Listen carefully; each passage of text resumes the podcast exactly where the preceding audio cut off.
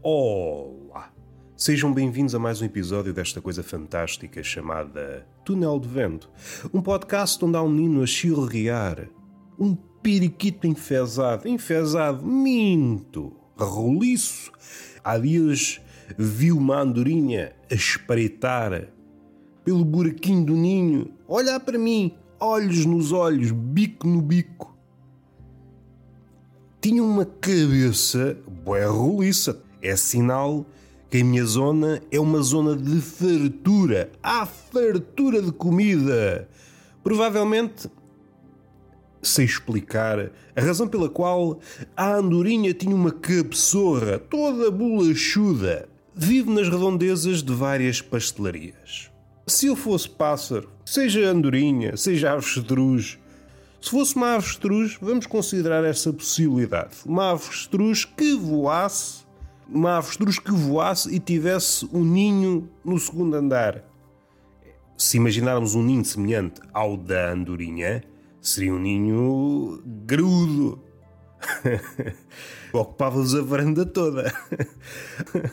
Durante a primavera não posso sair à varanda porque a varanda está ocupada por uma família de avestruzes. Vieram da África e nidificaram na minha varanda.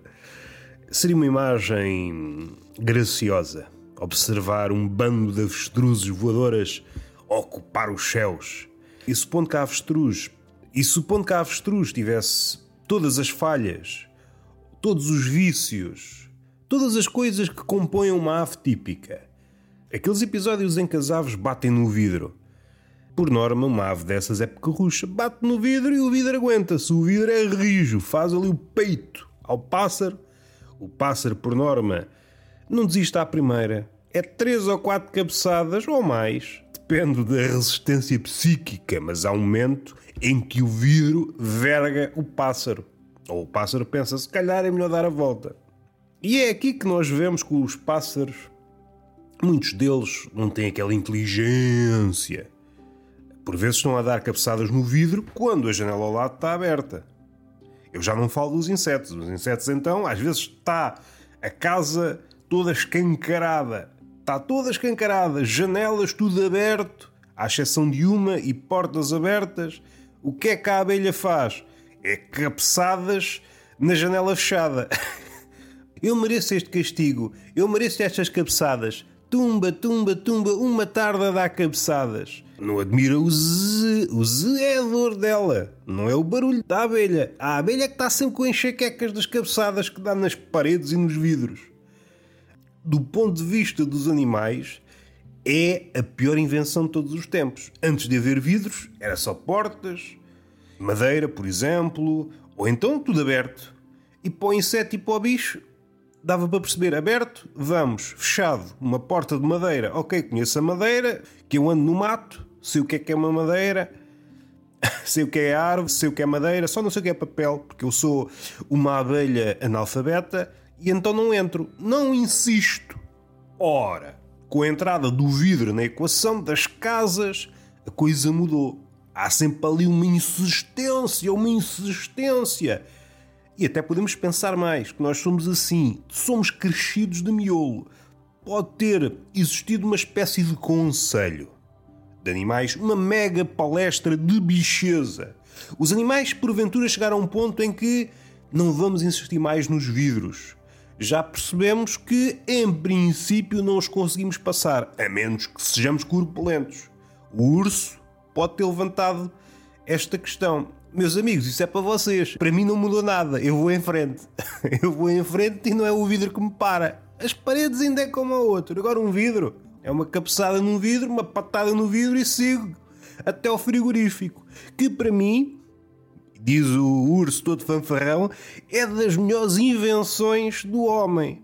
Agora andei feito parvo pelo mato, à procura de mel, ou pelos rios, a dar sapatadas nos salmões, estão todos esquivos, só querem a desovar, só querem a desovar. Não, entra em casa, eu já sei o caminho pelo cheiro, isto dá jeito de ser animal. O faro é um espetáculo, não o faro humorista, diz o urso, mas o faro de farejar, sou uma espécie de perdigueiro bípede. Eu normalmente ando de quatro. O que é que acontece? Eu não quero ser alvo de piadas, diz o urso. Assim que entra em casa, levanto-me que é como quem diz que há casas baixinhas, diz o urso pardo e às vezes bate com os cornos no teto. Não percebo porque raio é que o homem faz casas tão baixas. Parece que não põe na equação. E se um urso pardo me entrar aqui em casa? Um urso com 3 metros de altura, quando está de pé, quando está de 4, é um bocadinho menos. Dizem que o homem é um animal mais inteligente de todos. Opa, não me façam falar. Mas voltando para o frigorífico, é uma delícia. Abre o frigorífico e aquilo está. Que é um espetáculo. É só mamar, é só mamar, é só mamar. Uma delícia. Não há a merda das abelhas. Uma pessoa está a comer mel e é ferroada a torto e a direito. Não consegue fruir. Há dias tem a garganta toda apanhada. Quer tratar a garganta e vá chupar o mel e as abelhas não passam cartão. E vá forroada, vá forroada. Agora o frigorífico. Uma pessoa abre o frigorífico, até pode escolher. Até puxa uma cadeira e sente e vá de mamar, vá de mamar, vá de mamar. Até bebe uma cervejinha que é para não ficar empanzinado. Vamos respirar fundo.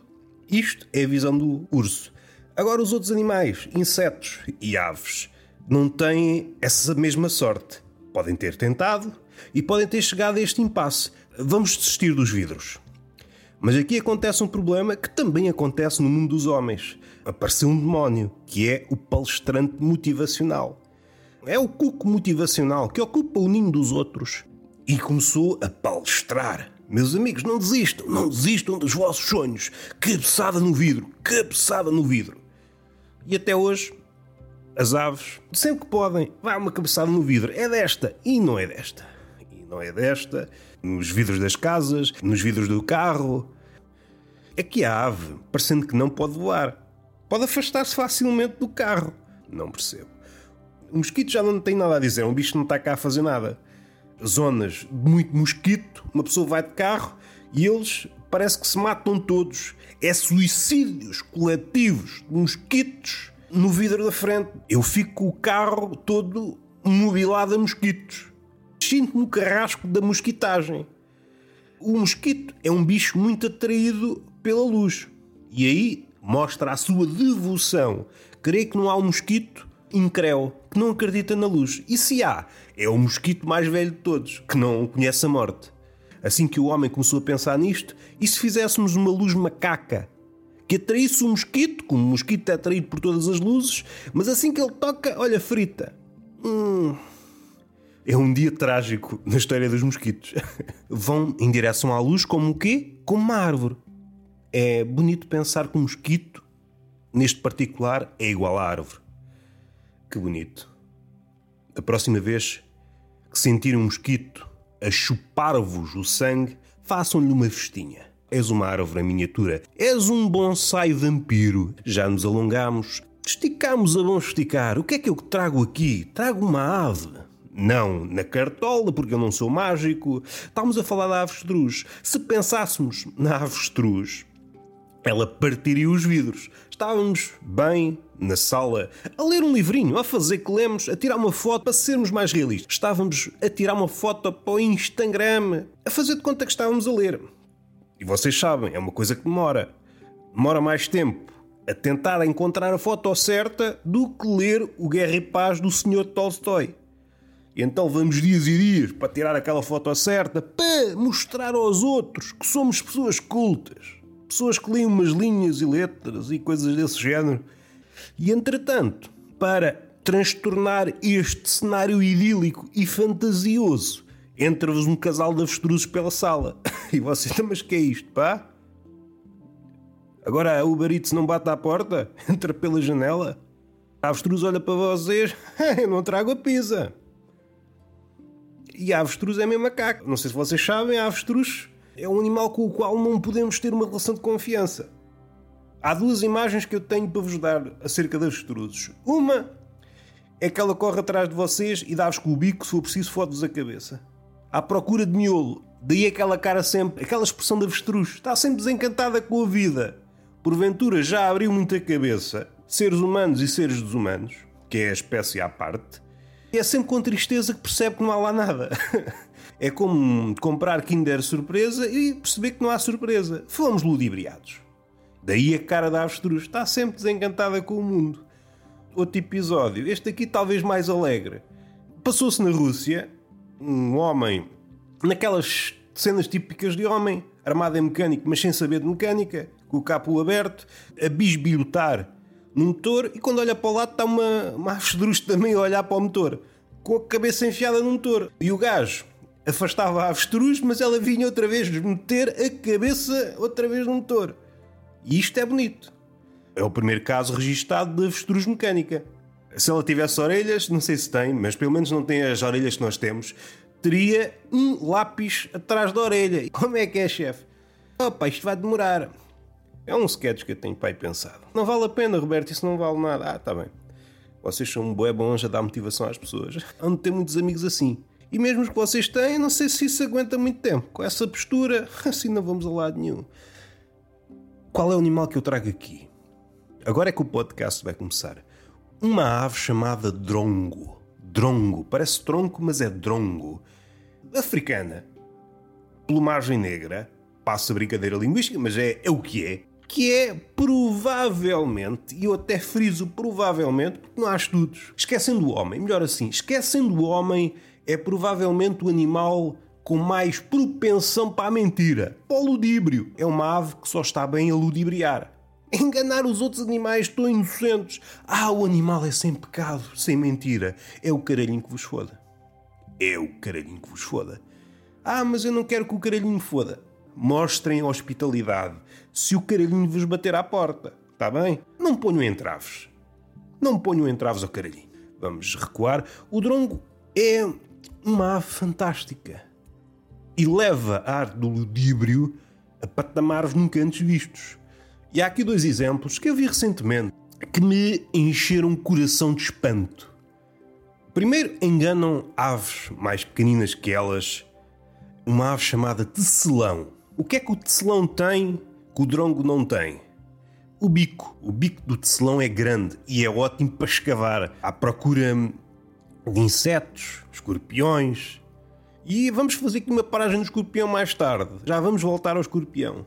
Qual é a relação entre estas duas aves? Está um drongo num galho, armado em vigia, e está no chão um bando de tecelões.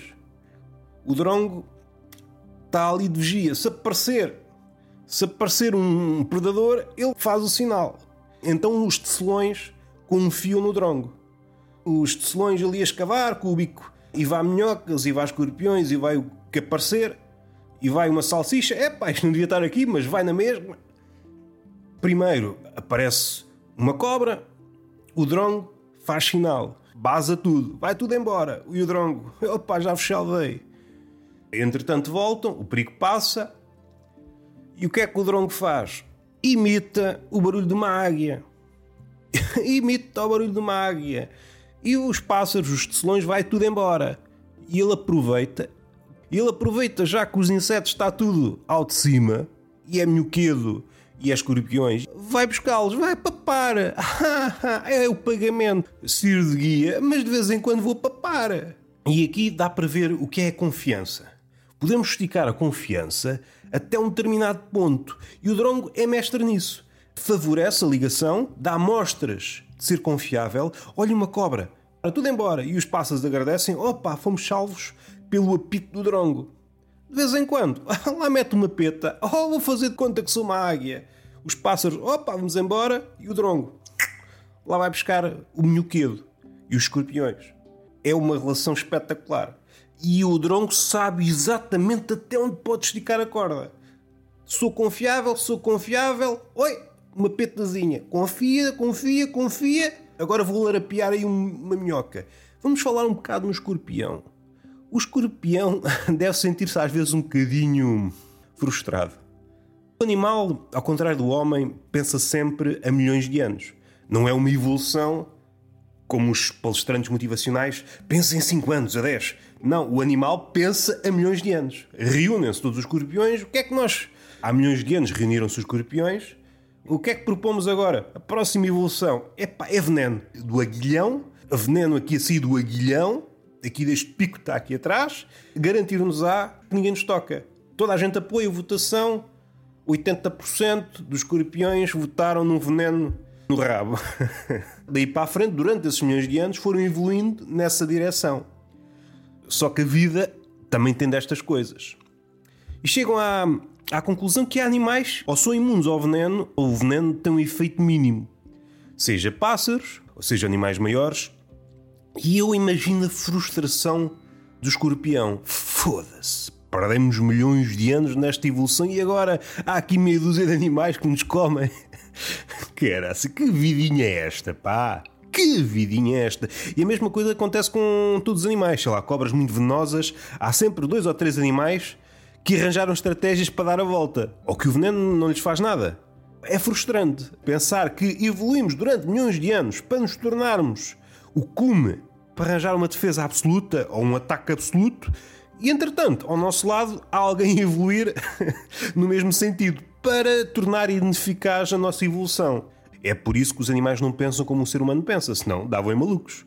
Esta hora era um hospício cheio de escorpiões que tinham dado em malucos. A toda a nossa espécie perdeu milhões de anos a criar aqui um veneno e de repente aparecem uns pássaros com um biquinho. Uns pássaros minúsculos que nos enterram e é como se não fosse nada. Que vidinha é esta? Pá, se eu soubesse, tinha sido padeiro, diz o escorpião. Só um hospício cheio de escorpiões. Cria esta imagem um hospício atulhado de escorpiões. Vocês abriam a porta do hospício e era tipo uma avalanche de escorpiões assim pela porta. Estava mesmo atestado de escorpiões. E só se ouvia um burburinho de escorpiões aflito. É pá, a minha vida, foda-se, estou todo fodido. Era só isto. Vamos respirar fundo. Este é um episódio do Drongo. Outro episódio é o episódio entre ele e a suricata. É o nadinha. O nadinha não, é mesmo muito mais difícil porque a suricata já de si é um animal vigilante. Está sempre em vigília. Aliás, sugiro hoje para amanhã não conseguirem encontrar seguranças de shopping ou mesmo polícias. A suricata é o bicho ideal. Está sempre ali de vigia. Epá, precisa de alguém que esteja sempre a ver aqui as instalações. O que é que contrata? Um homem ou uma suricata? Uma suricata. Põe-se uma suricata que ela está sempre alerta. E se ela começar a ficar um bocadinho frouxa, é comprar uma águia. comprar uma águia nas redondezas e ela fica sempre pé isto é o capitalismo. Ah, como é que eu consigo cortar nos trabalhadores? É trocar os seguranças por suricatas. Ah, mas eles não querem trabalhar porque o ambiente é muito seguro. É por uma águia no céu. Por uma águia no céu, eles trabalham 24 horas por dia. Ideias aqui que é um espetáculo. Qual é a relação entre o drongo e a suricata? O drongo pode ajudar, mas não é uma ajuda tão requerida como no caso do tecelão. A suricata já decide ter um sistema de vigilância. Vigiam-se uns aos outros, há sistemas de alarme, é um animal muito nervoso. Ao mínimo detalhe, ai ai que a gente vai fugir. Também é um animal que não vive. É um animal que está sempre ansioso.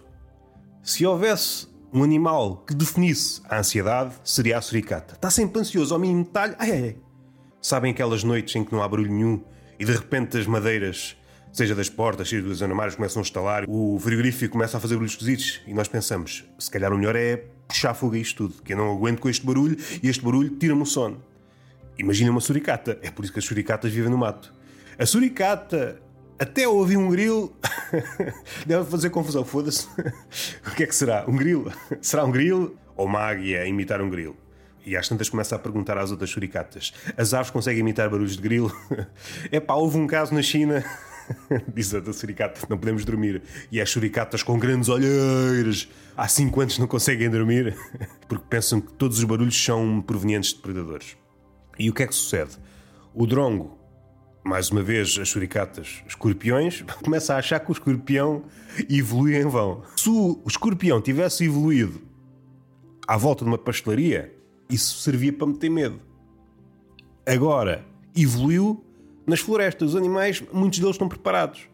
Mesmo que o veneno lhes faça alguma coisa, eles arranjaram estratégias para não serem picados. O que é que o drongo quer? Quer é escorpião. O drongo adora escorpiões.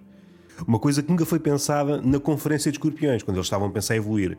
Felizmente não há animal nenhum que nos ache apetitoso. Estava enganado. O drongo, e há vários animais que acham escorpiões apetitosos. Hoje vamos comer frango assado. E as churicatas, é pá, outra vez frango assado. Escorpião, é escorpião, escorpião com batatas fritas. Que momento lamentável. Não me arrependo, mesmo assim. São estas pequenas coisas que nos fazem gigantes mais tarde. Vamos respirar fundo. O drongo imita o barulho de uma águia. É isso mesmo. Tenta os seus artifícios, as churicatas são mais espertas que os tecelões, não vão na cantiga, estão ali a comer os seus escorpiões. E o drongo, ah, já os foda.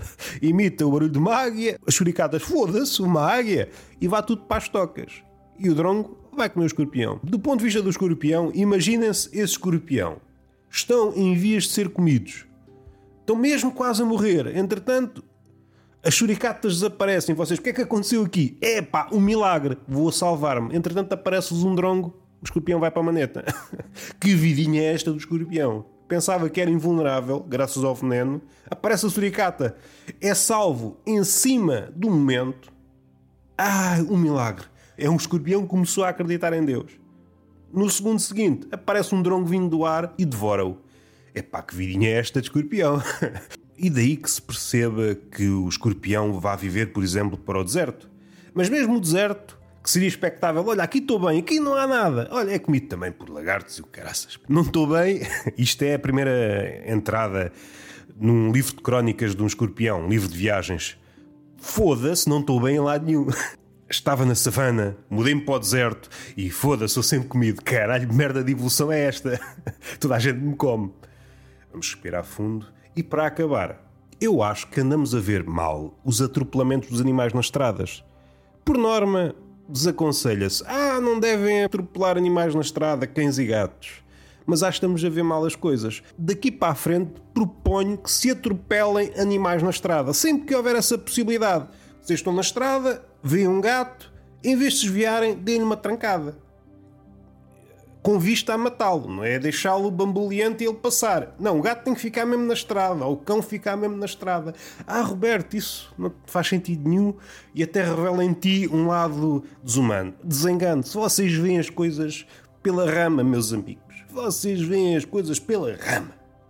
Isto porquê? Ah, atropelaste um animal. Nada disso. Nada disso esta ideia surgiu-me a quando uma viagem longuíssima por estradas desertas da savana algravia.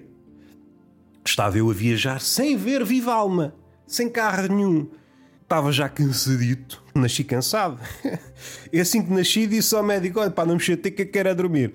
O gajo já fala assim, fala, mas é para vocês se calarem, não é para mostrarem espanto. Enfermeiros, mãe, tudo calado que eu quero é dormir. Eu vim ao mundo para ouvir barulho. para isso não nascia. Ter respeito pelos recém-nascidos. E vamos a sinais de papel. Comigo é assim, seriedade. E sacava logo uma caneta e um papel do cu. Vim preparado, não facilito. Esquecendo isso. Eu proponho que se atropelem animais na estrada. Eu tive esta ideia quando estava a fazer uma viagem longa, umas estradas desertas e dá aquele soninho. E isso pode ser perigoso, uma pessoa pode captar um carro. Se fosse um filme, tudo bem. É uma imagem agradável, um carro a rebolar, mas agora na vida dita real é desconfortável. Corre o risco de ir desta para pior e escavacar o carro. Que é a pior coisa. As vidas vão e vêm. Agora o carro. O carro é para vender. Podem circular, não é para ir para a sucata. E eu proponho que se matem animais. Se eu visse um animal morto de X em X quilómetros, eu não adormecia. Não sei se vocês já repararam. Vocês vão na estrada, assim meio sonolentos, de repente há um animal morto na estrada e vocês, ué, caraças, parece que receberam ali três cafezadas no bucho. Dá-vos assim uma adrenalina. É isto que eu proponho. Matam-se animais, mas salvam-se vidas humanas. Muitos acidentes nas estradas portuguesas podiam ter sido evitadas se alguém tivesse atropelado cães e gatos. Fiquem com esta é a medida mais humana que eu consigo arranjar. Sou o ativista dos atropelamentos. Se quiserem, não é preciso andarem à procura de nomes. Sou o ativista dos atropelamentos. Beijinho na boca, palmada pedagógica numa das nádegas e até à próxima.